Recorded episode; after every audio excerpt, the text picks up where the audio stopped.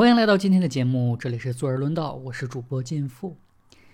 呃，这段时间一直没有更新，呃，其实我也在想着更什么，不是说没东西可可更啊。其实，在我的 inbox 里边是存了很多很多的东西，但是我觉得讲起来就没完没了，磨磨唧唧的。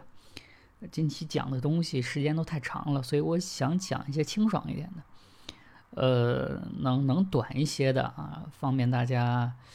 呃，碎片的时候听的一些课题，其实挺难选的，因为很多东西一旦展开讲，它就没完没了。哎，今天呢，我无意中发现呢，这个微信读书在这个 TestFlight 里边更新了一个功能，叫 AI 大纲。这个功能呢，呃，其实估计也是针对它的用户群体进行了深度的调研，嗯，开发的这么一个功能，可以说是开发的很准。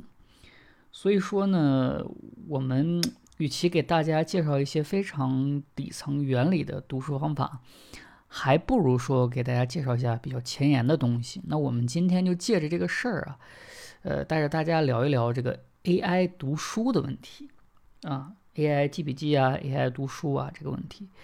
我在前面呢给大家介绍过一些这个泛读的方法啊，一些略读的方法，比如说解释阅读。啊，比如说这个用 AI 做导读，或者是倾听读书会，这个是我觉得比较好用的一些方法。那还有一个方法呢，我没有说，因为它的稳定性不是很强。这个呢，就是微信读书的划线功能。因为微信读书现在吃相不太好，所以说你想解锁它的功能，只能去充值。那那有人说你推荐读书会不也是充值吗？道理是这么个道理，但是我充值读书会呢，我能保证它的一个供稿质量。但是微信阅读你花了钱了，它不一定保证供稿质量，因为你这个钱其实是呃付给了电子书钱。但是这个我们不说啊，你因为其实微信读书里的水还是挺深的，我们就假装你买的是电子书的一个版权费。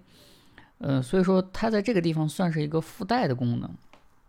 那我们如何利用这个功能去阅读呢？就是在一本书里啊，尤其是比较热门的书，它会有很多的划线。你通过这些划线呢，飞速的就可以浏览出这一本书里边的经验。当然，这个短板也很明显啊，就是冷门书籍或者是比较专业类的书籍就没有谁划线了。比如说我，嗯，之前去看那个宋诗，呃，就是宋代的诗歌，还有一些当时在读一些诗嘛。呃，我去看那个微信读书，它它倒是有这些书，但是里边一条划线都没有，呃，我也很懵，不知道什么原因，就可能大家还是不愿意在微信读书里去看这些东西，也我只能这么理解啊。所以说遇到这些东西，你就很难去进行一个整体把控了。当然，诗这个东西可以慢慢读，一首一首的。那如果是你专业上的一些东西，你可能就很难通过划线去呃阅读去了解了。所以说我估计这个微信读书的开发方呢，也注意到了这一点，所以他们果断的利用 AI 的特性呢，开发了这个 AI 的一个大纲功能。那这个大纲功能呢，其实跟我之前说的用 AI 做导读啊，很类似，只不过它的优势在哪儿呢？呃，它的这个这个吞吐量啊，就是它的可可阅读的量是很大的。它能以一本书的全部文字作为一个输入，然后来给你生成每个大纲，然后每个章节的大纲，整体的重点能进行这么一个梳理。呃，当然付费嘛啊，所以说它能读下这么多字也正常。那我推荐的方法呢就不行了啊！我我前几天去试了一本书，我想让它生成一个导读，但是字数超了，而且如果是超了百分之十、百分之二十，其实还在我理解里。结果一看超了百分之七十，所以说你想免费的去阅，就是通过 AI 对整本进行提炼，这个的确是不行，还是还是老老实实的就按照我说的那个方法，用简式阅读提供的一些呃提到的一些重点，你把它复制出来，然后发给 AI，这样做成导读效果能更好一点。那么我们为什么要？呃，说这个事儿呢，因为这阵子一直在思考 AI 和读书啊和做笔记的这么一个关系。那其实很多人呢，他是把 AI 进行神化了。那呃，有的人他就是怎么说呢？把 AI 拔得太高了。其实 AI 呢，它本质上就是一个呃工具，你不能说拿工具代替人，对不对？你就像那个一个人开车厉害，那不是说当然车也很厉害，那谁是让这个车显得更厉害？当然是驾驶员呢，是吧？所以你不能说哎，这个车厉害就代表驾驶员厉害。那你让我我我连驾照都没有，你让我去开，我肯定碰啊。那你能说人车不好吗？是吧？就就一个道理。所以说我们要认清楚 AI 在呃这个这个阅读里它能起到什么作用。首先来说，AI 是一个生成导读非常好的方法，这个是我前两天在播客里经常去提到的这个啊。而且呢，就是我提供这个方法好处在哪儿呢？因为呃，你不知道微信它用的是谁家的大模型，你也不知道它是怎么训练的，所以说如果你只用一家的话，你未必会喜欢这个风格，因为现在的 AI 大模型是很多的，你你不一定去喜欢这个风格。你用我的这个方法呢，你可以去找任意一个你喜欢的大模型，或者是你没有你喜欢的大模型，那你可以找你所有能找到的大模型，然后你挨个去试，比如说试十个大模型，你让它给你生成一些导读文本，哎，你觉得其中一个这个你看着最最舒服，那你就拿它用，对不对？所以说这个呢是它的一个好处，最关键的呢是因为简式阅读它里边提到的要素是非常有限的，这个文字是不多的。所以说呢，它不会说让你去花钱，你用免费的额度就可以做到这个，呃，这个这个这个导读了。而且随着技术发展呢，这个免费的额度会越来越多的。所以说这种方法可以说是，呃，要比这些付费的省点钱吧。然后呢，再者我们说一些 AI 读书，它这个痛点在哪儿呢？就是 AI 生成的大纲吧。它的这个知识点和大纲结构是高度概括的，这个概括已经已经太高了，就是高到什么地步呢？就是它通用性太强了。我们都知道一个道理，就是一个东西它的这个呃内涵越深，它的外延性越越越窄；外延性越深，它的内涵就越少。所以说，它几乎能让所有人都看得懂了，那就说明它这个没有什么营养。就是很白开水的一个概括，那这种知识呢，就就一种什么感觉？就是你看了跟没看没有什么区别啊！你看了好像哎是那么个意思，你没看好像我琢磨琢磨也差不多是这么个东西啊，就这么个就就就就就是这么一个程度，它没有我们想象中的那么夸张啊！大家一定要记住，就是说，呃，知识和信息啊，它是这个两个层面的东西。信息呢是人脑没有加工过的，这个人脑没有加工过的这些东西，而知识呢是人脑加工过的信息。所以说，只有经过你思考加工之后得到的一些东西，或者说理解的这些东西啊，它才能成为你自身的一个知识，然后为你所用。否则啊，就是这个 AI 它生成再多的这些所谓的优质信息，你做的事儿都是浏览。就好像你看了很多新闻，看了娱乐八卦，看了什么，好像看过就过了，没有什么意义。那这个在娱乐上面没有什么问题，但是在学习上这个就不行的。你会给你一种什么呢？就是我看了很多东西，我好像学会了很多东西，但是当你真正需要用的时候，需要思考的时候，你就什么都不知道了。所以说，千万不要用 AI 的这种罗列信息式的方式代替你学习啊！你一定要去看这些这个。信息背后的那些上下文那些知识进行深度的加工，这样才能把知识学到手。然后还有一个什么问题，就是有些人吧，他愿意把 AI 当成一个，呃，当成一个这个搜索工具。这个当然，我觉得从某个角度来说没有问题，它就是一个搜索工具。但是呢，哎，我这人比较拧吧，我非常讨厌信息垄断，就是所谓的一站式的。帮你去解决，就是直接给你端上来。我我非常讨厌这种行为，为什么呢？因为我觉得这是一种垄断行为，它阻碍了你去接受这个去接触一手材料。所以说，AI 我从呃二二年年底我就开始比较早的接触这个 GPT 这些东西，但即使是那个时候，一直到现在，我都养成一个习惯，就是他给我提供的东西，我是一定会二次检索的。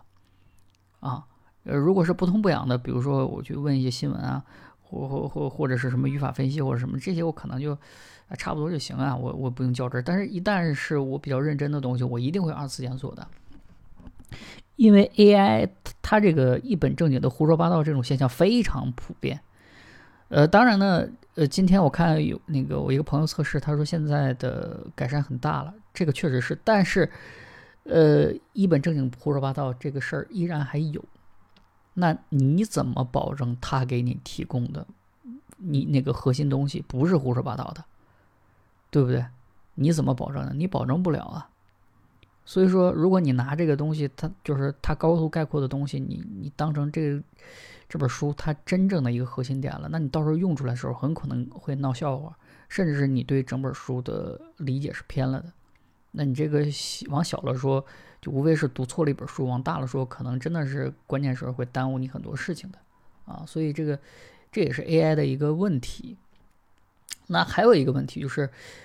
呃，我还没有给大家讲知识管理，但这这里边就给大家提前说一下，有有一个知识管理的大神叫尼古拉斯·卢曼，他发明了一个叫卡片笔记写作法。这个卡片笔记写作法呢，它不断的强调，我们每天都要把自己整理的笔记进行输出，进行知识的链接啊，因为我们把信息加工完成为知识，知识跟知识之间又有联系，把知识。绑在一起之后进行输出，当然这一步呢，我们现在完全可以用 AI 给解决啊。当然怎么做呢？这个到时候讲卡文笔写作法的时候我会具体说。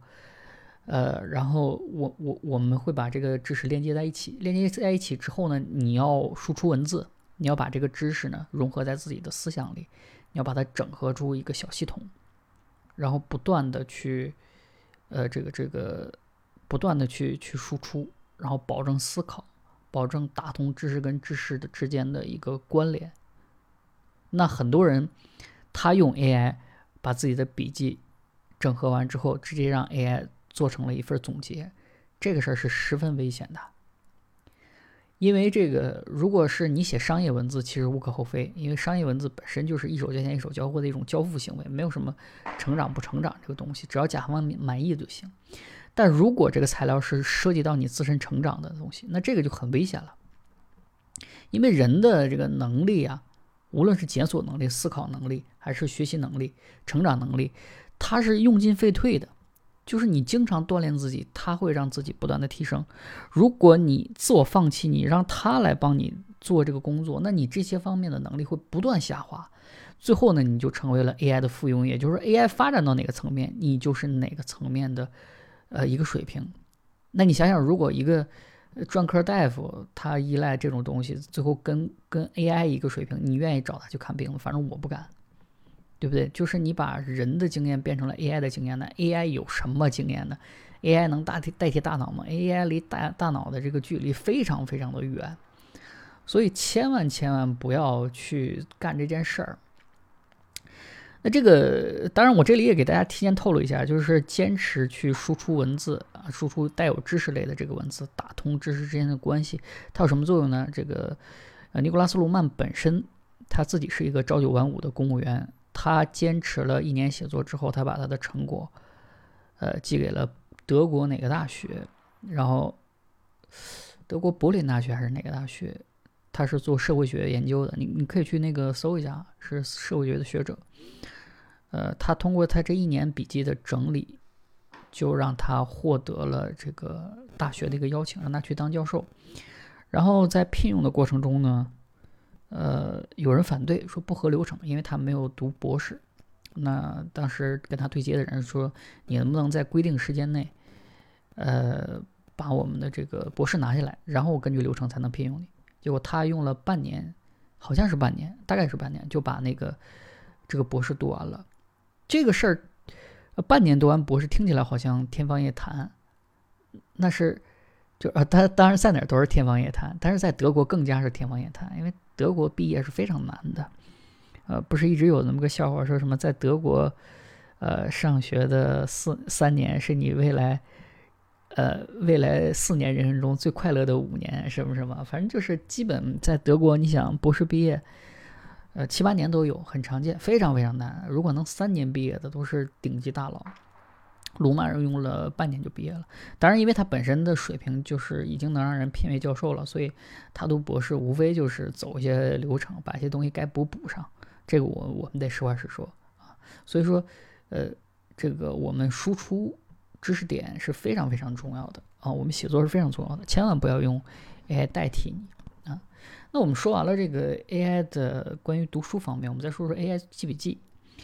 呃，我也有很多朋友，因为我们都用 Anki，我我有很多朋友，他都是用 AI 生成这个 Q&A 的笔记啊。我在第一堂课里边给大家说过这个 Q&A 的力量。那我那天呢也做了一个测试，呃，就是前天吧，昨天做了一个测试，就是呃，我找了一份知识博主讲了十几分钟的一个稿子，我把它转成文字，然后我去精读一份笔记。然后我让 AI，我反复的给他写提示提示词，我就说你尽可能多多多多，不断的我去让他写，罗列了非常非常多的知识点。然后呢，我把两个材料进行了一对比，哎，一对比我就发现了一些问题。结论在哪儿呢？就是第一呢，AI 生成的这个知识点啊，它跟那个大纲是同理的，都是一种提取总结嘛。所以它也是非常白开水式的一个总结，非常的广泛，基本所有的重点，因为那个博主一共提了十点的问题，他能在十点基础上还增加一些东西，也就是说，他的呃对于重点的把握是很不错的，基本都能提一下，但是提一下也就仅仅限于此了。啊，比如说讲普通话怎么怎么样，然后他说：“哎，其实不是这样的，还有更深层次的历史原因。”那你说这个他跟没说有什么区别啊？什么原因？我听的就是这个呀，对不对？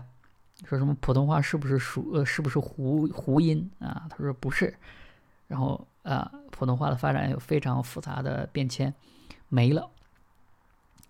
那你这个就对不对？它不是我需要的呀，我需要知道为什么不是啊？那他就没有办法总结。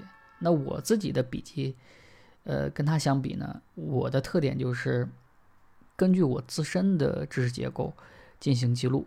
啊，就是说他虽然讲了十个主题，但我可能记了六个，因为那四个我有的我知道，有的我干脆不不感兴趣，就是个性化比较强。那我跟 AI 的区别就是个性化和通用性的一个区别。当然这点我觉得是，呃，有点欺负人了。因为他也不知道我什么水平，所以说他没有办法针对个性化去给你罗列知识点。当然，这个是未来一定会存在的一个非常尖锐的矛盾，就是你想要的东西他给你提不出来，你得反复的去让他给你提。但是呢，提出来那东西你也未必能用啊。而且就像我说的，他其实提的比较白开水，所以很多东西吧，你还得去找。那我自己。去这个提取的呢，就是比较符合我的一个认知程度，就是太深的那些我听不懂，我不记了；太浅的这些我也不用记，因为我都是常识，中间记这些东西就刚刚好。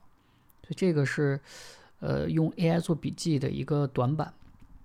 还有呢，就是 AI 生成的这个知识点啊，这个它没有按照最小原则进行归纳。就是我们知道啊，我们记笔记有一个最小原则啊，我我好像前没跟大家说，就是说一个问题对应着一个答案，啊，这个答案呢是指这里边只有一个知识点，就可能我写了十个知识点，但是这九个对于你来说是常识，那么那一个知识点对于你来说就是你想记的，那这种 Q&A 的笔记，呢，它属于一个呃最小的一个最小原则，遵循了一个最小原则的记笔记方法。呃，我个人呢，基本是呃践行了很久了，所以我能保证这种这个一个最小原则的一个归纳。因为我们人脑的记忆它是有强度的啊，你你如果这个材料过长了，这个对于你来说相当于阅读理解了，所以说你是不能有一个很好的这个呃记忆效果的。那你遵循最小原则，它就会让你有。呃，很很好的一个能力。就举个例子吧，就比如说，我一眼看过去，我能记住十个字儿，就一句话啊，一眼看过去，我能记住十个字儿。然后我这个记这个笔记呢，属于记了七个字儿。那这个笔记对于我来说就是轻松加愉快，是吧？它远没有达到我能力上限，我可以轻易的就把它学完。那如果我记这个笔记记了十五个字儿，那对于我来说就是超负荷了，我就得花很大精力去把它吃掉。那这个在笔记啊，在学习效率来说就比较低了。所以说记笔记还是要遵循最小原则。那 AI 它是没有这个能力的，它对于很多知识。